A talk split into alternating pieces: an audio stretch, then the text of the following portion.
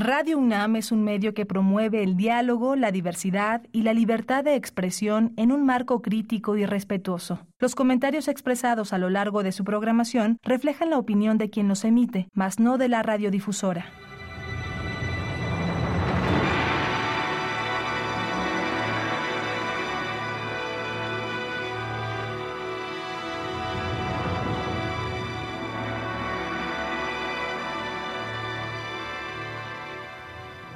Radio Universidad Nacional Autónoma de México presenta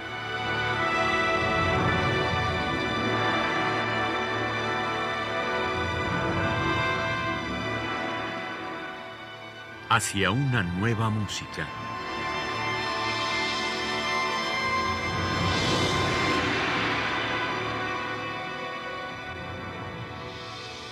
Programa a cargo de Ana Lara.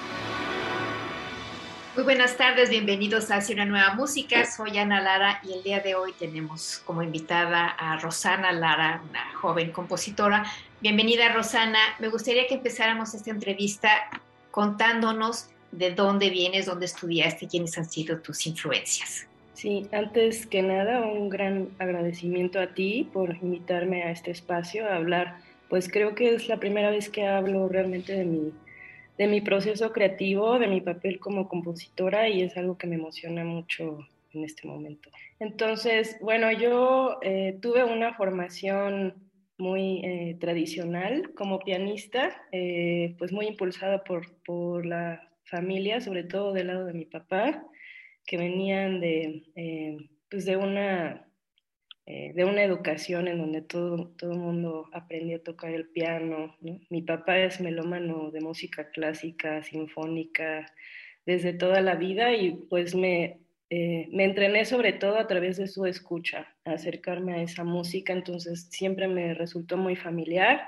Como a los 11 años ingresé a la Facultad de Música de la UNAM al ciclo de iniciación musical y desde entonces pues llevé ahí mi carrera yo eh, como pianista. Yo tenía muy claro desde el inicio que eso era lo, lo que quería hacer.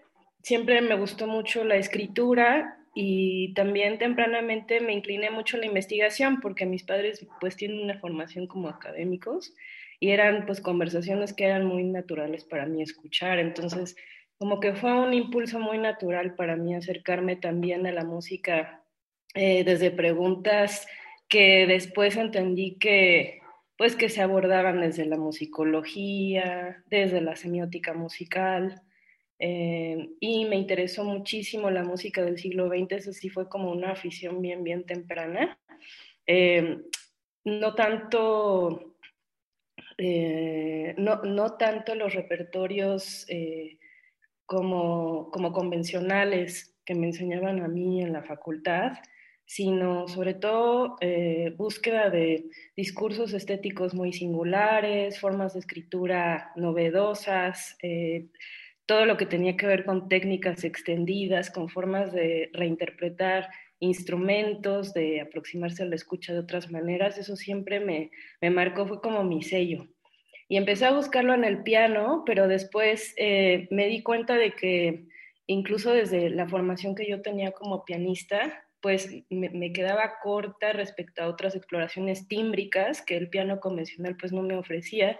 Entonces empecé a explorar también algunas piezas para, para el arpa del piano. Aquí pues obviamente surge la referencia de Henry Cowell, eh, de George Crump, eh, y, y, luego empecé pues a más bien una búsqueda hacia repertorios que no tuvieran tanto que ver con el piano, sino en general con el repertorio pues, cuerdístico, la electroacústica. La electroacústica me marcó. Eh, tuve muchos amigos compositores, o sea, siempre estuve como más rodeada de, de amigos compositores. Desafortunadamente, casi todos hombres, ¿no? O sea, amigas compositores, recuerdo solamente a Tania Rubio, con mucho aprecio, que es más o menos de mi generación.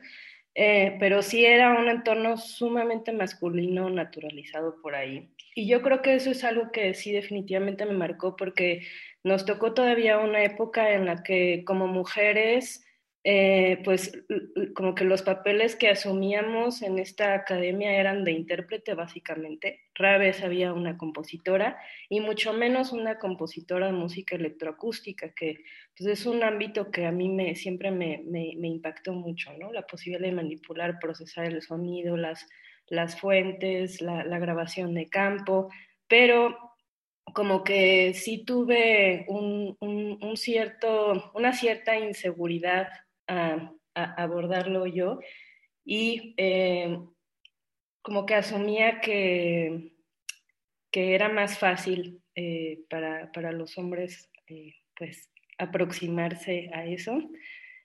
también tenía algunas inseguridades respecto a cuestiones técnicas que tuvieran que ver con estudios sobre acústica, sobre psicoacústica, y sentía yo más bien que mi, que mi fuerte estaba como en, en, la cuestión de análisis de, los discursos, más la parte historiográfica, interpretativa y no tanto la parte científica, o sea, que al final pues han resultado puros clichés, que, que he ido también poco a poco desmantelando y sobre todo conociendo el trabajo de pioneras electrónicas fantásticas, cuyos nombres apenas comienzan a mencionarse en la historia de la música electrónica, eh, pero todo eso me, me, ha llevado, pues la verdad es que tardíamente a explorar apenas eh, como a nombre propio, a nombre individual, eh, música, porque tuve un acercamiento a la experimentación sonora siempre en colectivo.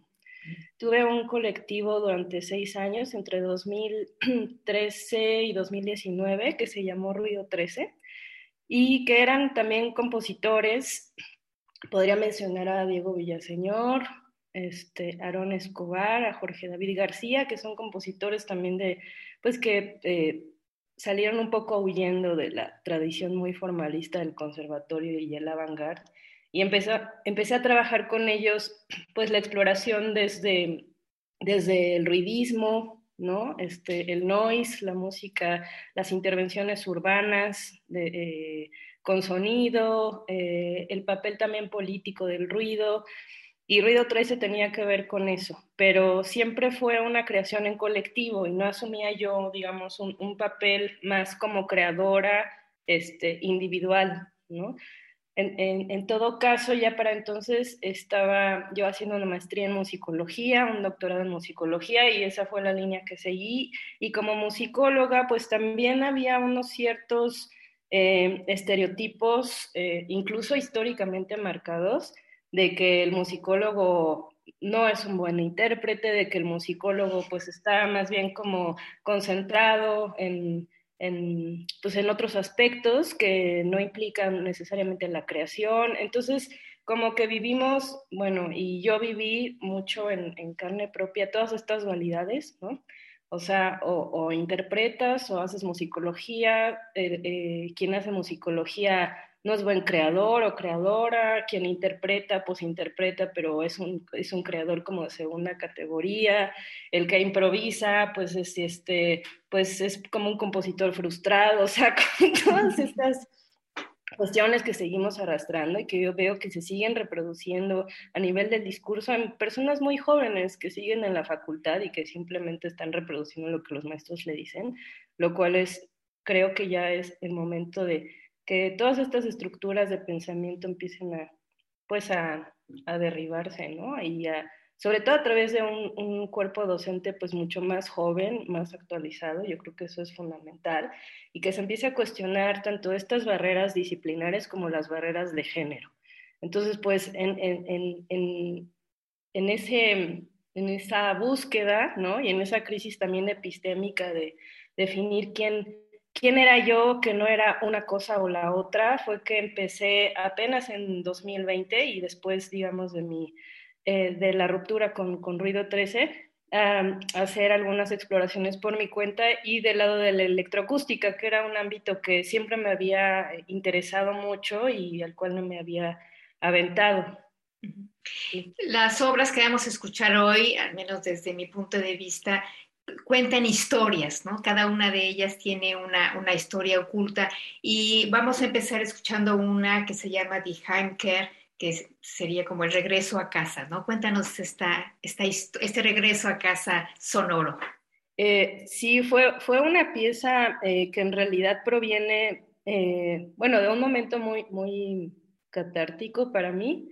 ya era el primer año de la pandemia y yo, bueno, a raíz de la pandemia tuve pues una serie de crisis personales, familiares, laborales, este, sumadas a toda esta crisis civilizatoria que representa la pandemia y sobre todo, o sea, una crisis epistémica muy grande. y estaba yo en búsqueda de, de ver qué, qué, significaba retornar como a mi, a mi ser, ¿no? ¿Quién era yo este, atravesada por todos estos conflictos?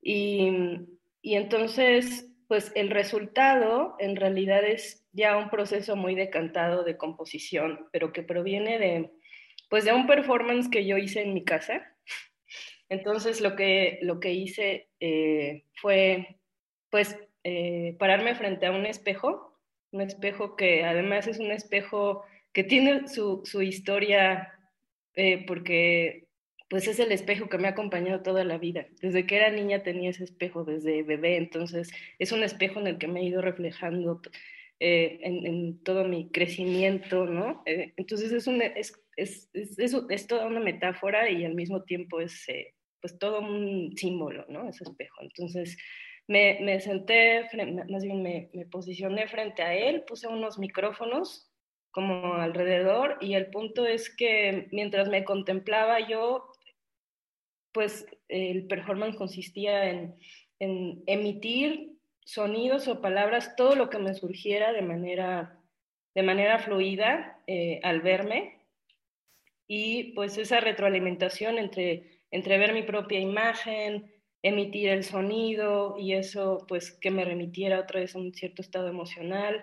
Entonces fue una pieza, eh, bueno, en ese punto creo que no era una pieza, era creo que más bien un ejercicio terapéutico. y lo que derivó de ahí pues fueron eh, una serie de, de, de, de algunos gestos que salieron de ahí eh, mucho en realidad no, no quedó grabado, es más bien parte de la, de la catarsis. Y creo que parte del procesamiento electroacústico y eso tiene que ver con develar propiedades musicales de un momento de, de, mucha, eh, mucha conmoción, eh, pero también ocultar algunas cosas que desde mi punto de vista eran como muy personales y no podía yo exponer este, tal cual, ¿no? De manera tan evidente.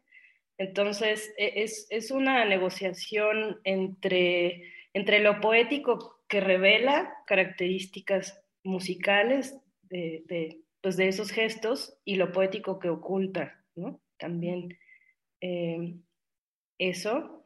Y entonces, pues sí, el resultado es, es, es un poco eso, también como eh, una suerte de, de, de, exceso de consecuencia de, ver mi imagen reflejada en, en, este espejo, que además pues es un acto súper confrontativo. O sea, no es, no es simplemente mirarse al espejo como uno se mira normalmente para, pues para, o sea, alistarse o así, sino, sino que es un acto de mucha confrontación. Y bueno, creo que esa intensidad eh, logra reflejarse ahí en, en la pieza y lo, lo, lo, otro que me interesaba mucho ya desde un nivel compositivo era orquestar eh, ese proceso de la voz a través de, de um, unas improvisaciones que hice con silbatos, eh, algunos silbatos que uno, por ejemplo, es una ocarina que llegué a construir en un taller, pero estas sonoridades de silbatos me gustan mucho eh, porque pues no están afinadas en el sistema temperado. La cuestión de los sistemas de afinación, bueno, es un tema pendiente en mi búsqueda, pero me gusta mucho el trabajo, por ejemplo, de compositores como Sergio Prudencio. En esa época yo lo estaba escuchando mucho, y toda esta cuestión de estas flautas andinas, ¿no? de la orquesta experimental de instrumentos nativos. de, de hecho, de... de, hecho, parece que usa zampoña, yo lo había notado aquí, y es esta, esta idea. Sí. por ahí. Y entonces esa idea, y entonces un poco también es como un tributo a, a, esa sonoridad. Eh, y bueno, porque me gusta mucho el, el trabajo de él y, el, y, y, y, lo, que, lo que invoca, pues, eh, lo que invocan esos instrumentos, ¿no? Entonces, bueno, creo que no, no tendría mucho más que, que comentar que eso. Esos serían como los, los referentes para la pieza. Bueno, pues vamos a escuchar entonces The Heimkehr de Rosana Lara.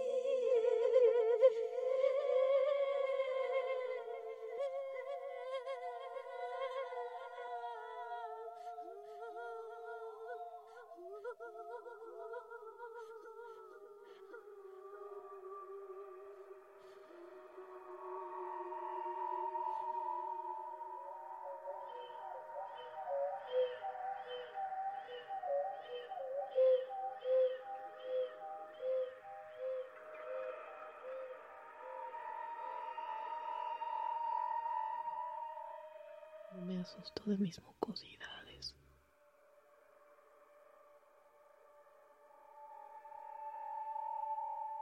Cuánta sustancia en la carne.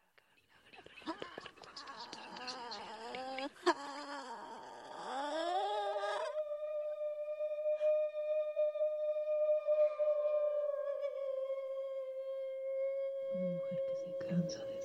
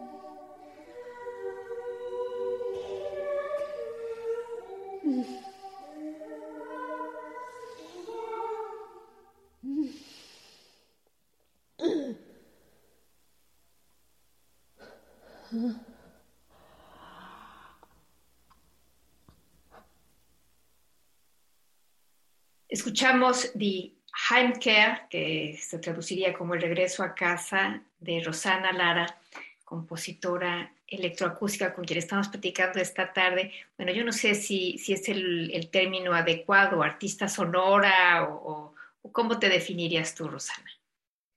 Pues creo que como, como, como creadora sonora, porque creo que el término de artista sonoro o sonora está muy ligado ya a, todo un género que se ha construido en los últimos años ligado al arte sonoro, que este, pues eh, muchos más bien interpretan ligado a las artes visuales, ¿no? Y a una expansión de las artes visuales en formatos que recoge formatos de instalación, de escultura, de, de, la, de landscape, ¿no? Este, cuestiones de arquitectura, etcétera. Entonces, eh, en ese sentido, eh, está relativamente ya acotado y aunque me interesa mucho eh, tra trabajar también cuestiones de arte sonoro, no creo que sea lo que define estas piezas que tienen un carácter mucho más eh, mu musical, ¿no? musicalizado, narrativo, etcétera, y que creo que remiten un poco más, eh, pues por un lado la electroacústica, pero tampoco me consideraría compositora electroacústica,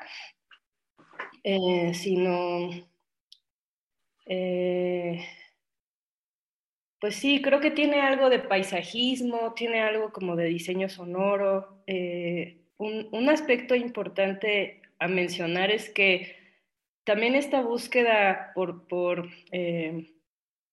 por crear vino de la docencia, de la, de la demanda, ¿no? Eh, que tenía que ver con las clases que doy en la Universidad del Claustro de Sor Juana y que son clases de producción.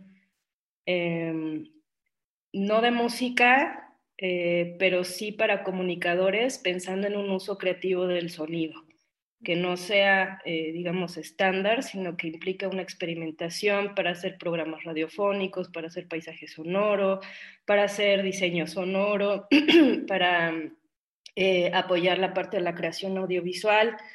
Y pues eso net netamente está relacionado no solo a los aspectos técnicos del uso del sonido y la grabadora y esto, sino creativos. Y pues no podía yo pues se seguirlo planteando desde un punto de vista solamente teórico o estudios de la comunicación eh, sin atravesar la parte creativa y sin yo abordar la parte creativa en lo personal. Entonces la docencia definitivamente me llevó a empezar a explorar yo por mi cuenta y desde ahí creo que mi docencia también cambió, dio como un giro eh, incluso más emocional, más, este, más arrojado hacia, hacia dar un feedback desde las narrativas creativas, poéticas y no solamente desde los aspectos más teóricos y técnicos. Y creo que eso, eh, pues es una retroalimentación, porque veo que los chicos aunque no son, eh, no tienen, digamos, el background de la música académica, avant de la experimentación y eso, eh, rápidamente abren sus, sus, oídos y eso a mí también me, me, genera mucha motivación para, para, componer y para pues transformar la, la, forma en la que daba mi docencia. Bueno, la siguiente obra que vamos a escuchar se llama Caminos Remediados Ah, yo quería hacer una acotación ahí. Sí, justo esa pieza surgió de un taller de paisaje sonoro que dio Otto Castro Solano, que es un compositor de Costa Rica, electroacústico, este, muy clavado en el paisaje sonoro de años y que está haciendo el doctorado en la FAM. Yo soy eh, su cotutora de tesis y entonces lo invité a dar un, un taller para, para nosotros y pues yo también hice mi propio ejercicio y, el resultado de ese ejercicio es esa pieza que van a escuchar. Bueno, pues vamos a escuchar Caminos Remediados y luego platicamos más sobre esta pieza.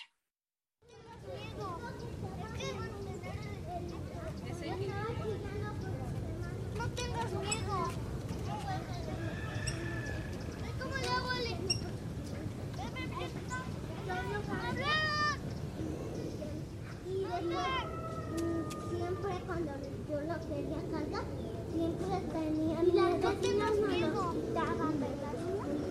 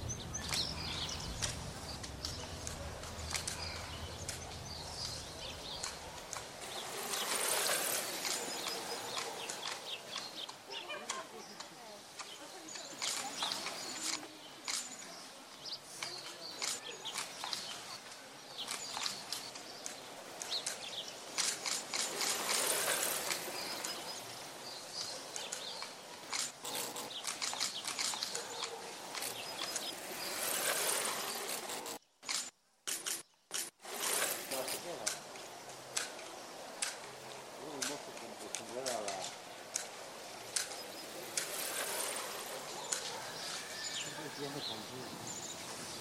Empezando la guerra con la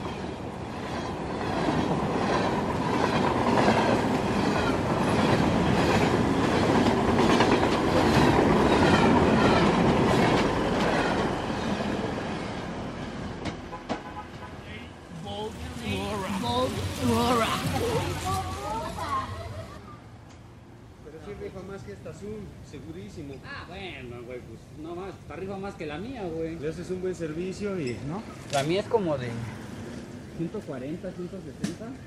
Y esta creo que es de 120, güey. No mames, la siento más verga que la mía, güey. Es que la mía le puse cartucho.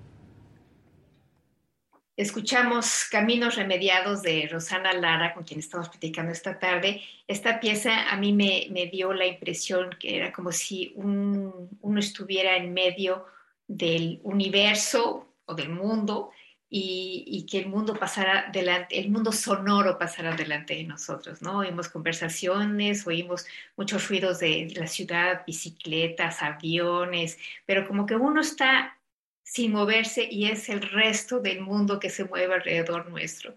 No sé si, si algo por ahí era tu idea o cuéntanos. Sí, este, este es un paisaje, o más bien es una pieza basada en paisaje sonoro que yo grabé cerca de donde vivo, que e, en, en la ciclovía de, a la altura de San Miguel Ajusco. Y entonces justamente cuando fui a hacer un poco de scouting ahí, me, me di cuenta de que, bueno, es, es muy típico, es, si estás sentado o estás detenido en un lugar, escuchar los paneos de los, de los ciclistas que van y vienen y, y la gente que va pasando. Y entonces justo quería yo explorar esas características del, del paneo y esta sensación inmersiva, desde luego, pero además, pues... Eh, parece un entorno muy natural, muy de la naturaleza, rural, pero siempre me ha gustado también cuestionar como ciertos estereotipos de cómo suena lo rural, cómo suena lo urbano, etcétera, ¿no? Entonces, pues en realidad en las grabaciones salían eh, frecuencias de motores súper graves, de aviones que van pasando, de motores, de gente que, que va eh, cruzando la ciclovía con sus, eh, con sus estéreos, ¿no? Eh, y, y, un montón de, de, ruidos de máquinas. Y en realidad eh, lo que me interesó fue hacer un montaje que sonara como una continuidad del paisaje, pero todo es como cut and paste y, y pues era crear eh, de manera muy deliberada una ficción de algo que no ocurrió tal cual eh, en ese orden de acontecimientos, ni ni hubo esos encuentros sonoros eh, en ningún momento. y es, justo jugar con, con, y darle un poco la vuelta a la idea del soundscape como un retrato que está ahí tal cual, ¿no? como esta representación del mundo cuál es, como objetiva, etcétera, que es también como un discurso de cierto paisajismo sonoro, sino más bien, eh, por eso se llama re, re, remedi, remediado, o sea, como esta idea de la tecnología tiene su propia agencia, nos hace escuchar de modos que eh, pues son muy distintos a cómo funciona eh, el oído, ¿no? No hay nada neutro en la grabación de campo y también la grabación de campo, cualquier grabación de campo pienso que es como una, una ficción, ¿no? Es más una ficción, un ejercicio de diálogo entre el humano y la tecnología y, y, justamente quería yo jugar con esa ficción de continuidad, un poco en relación, algo, algo en lo que pensé fue en la pieza de Luc Ferrari, el Presquerrian, que en realidad son como horas y horas de grabación que están resumidas en una pieza de siete minutos y parece un continuo, pero todo es un trabajo ficticio de, de, de montaje este, eh, que, pues que juega con esta que crea ilusiones de continuidad, etcétera, ¿no? Que es la forma en la que también se trabaja el sonido en el diseño sonoro en el cine, ¿no? Este siempre hacer creer que esos sonidos realmente son los de la acción que uno está viendo en pantalla y esas son cosas, es, esta cuestión de la ilusión me, me, interesa mucho trabajarla en el paisaje. Uh Cuéntanos sobre la última pieza que vamos a escuchar hoy. Sí, la última pieza es, es en realidad la primera pieza que, digamos, de esta serie. Fue la primera, la segunda pieza que creé en el encierro de la pandemia en 2020 y la creé a raíz de una invitación a un festival que se llama Nameless Sounds, de, que me hizo eh, un artista sonoro que se llama Juan José Rivas, digamos de la escena experimental electrónica ruidista, junto con David Cope, que es eh, un músico eh, que pues estaba muy involucrado con, con las meditaciones sonoras y el movimiento de, de, de, sí, de la meditación de, y de la escucha atenta de Paulino Oliveros. Entonces, bueno, hicieron un, una suerte de festival este, binacional y me dio mucho gusto que me invitara justamente Juanjo porque pues fue mi, mi, primera participación como en un festival más internacional como compositora. Siempre me invitan a comentar trabajos como investigadora y entonces fue un, fue un gran primer paso. Entonces, eh, pues sí, es una pieza totalmente narrativa y que eh, en donde yo quise explorar la idea de cinema sonoro. Hay, hay, una, hay una pieza que es icónica de, del cinema sonoro para quien ha estado clavado en ello, que es esta pieza de Das Wochenende de Walter Ruttmann, que era un cineasta experimental de los 40 alemán, eh, y no, de los 30 y que hizo tal cual un, pues la primera composición que podríamos considerar soundscape, o sea que es un fin de semana en Berlín eh, y lo grabó en una cinta de cine y a través de eso, a través de técnicas de montaje propias del cine creó la idea de un cine sonoro, ¿no? O sea, de evocar a través de la escucha toda una serie de imágenes es, que son muy propias de, la, de un montaje cinematográfico, pero que solamente pasan por, por, por el oído y cancelan la visión. Y justamente eso eh, pues me, me, inspiró a hacer una pieza que tenía esas características. Entonces hay de pronto algunos materiales que podríamos considerar más como folies, ¿no? Eh, con sintetizadores, hay por ahí algunas citas a obras clásicas o a obras de repertorio, por ahí a la obertura Egmont, eh, una pieza de Chelsea, que es un compositor que a mí me gusta muchísimo. Y eso es algo que me gustaría seguir trabajando, justamente cómo congeniar y remezclar citas de obras clásicas, eh, eh, procesarlas y hacer una cuestión más como de remix. Creo que es un, una cosa que se ha explorado todavía poco y como por otro lado los folies y el diseño sonoro tienen un potencial compositivo y orquestal, ¿no? igual la grabación de campo. Esos son como aspectos que me gustaría seguir desarrollando y más o menos lo intento hacer en esta pieza. Y sí, definitivamente pensar como en el potencial semiótico tanto de los folies y los sonidos incidentales como de ciertos otros sonidos icónicos como el trueno, el viento, este, cantos de gallos, que ya están muy cargados ¿no? a nivel semiótico. Y, y bueno, eso, eso básicamente. Bueno, pues vamos a escuchar Realidad Disminuida de Rosana Lara.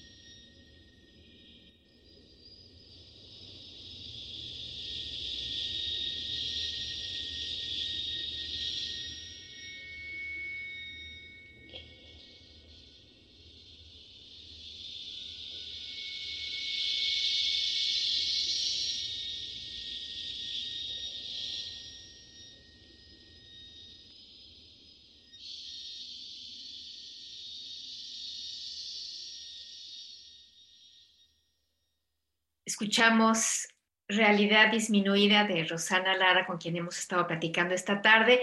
Rosana, tenemos un minuto nada más para que nos digas en dónde puede la gente seguir. Pues eh, actualmente el trabajo está solamente en SoundCloud.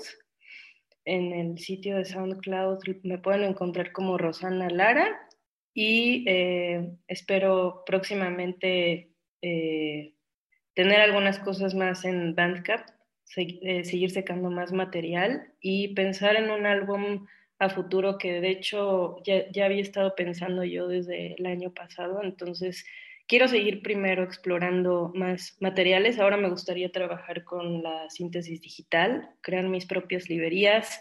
Hay un aspecto de tornamesismo que me interesa explorar, que empecé a explorar eh, pues hace como un par de años y que quisiera yo seguir abordando y jugando entre medios, o sea, digamos, entre la música con código, la, el, el, el, sampling a través de tornamesas, la grabación de campo y la síntesis digital, o sea, como hacer un continuo ahí bastante pues, complejo, com, completo y sí, este, pues entretenido. sí. Pues mil gracias, Rosana, por esta interesantísima entrevista y por compartir tu música con nosotros.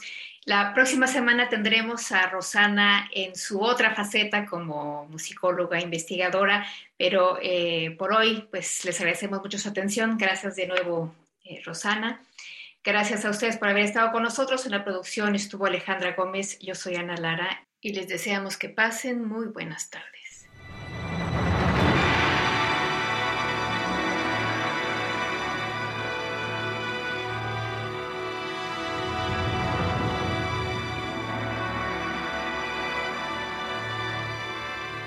Radio Universidad Nacional Autónoma de México presentó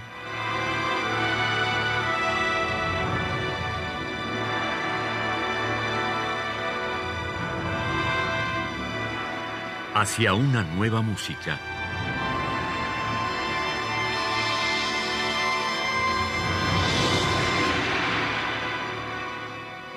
Programa a cargo de Ana Lara. Radio UNAM. Experiencia sonora.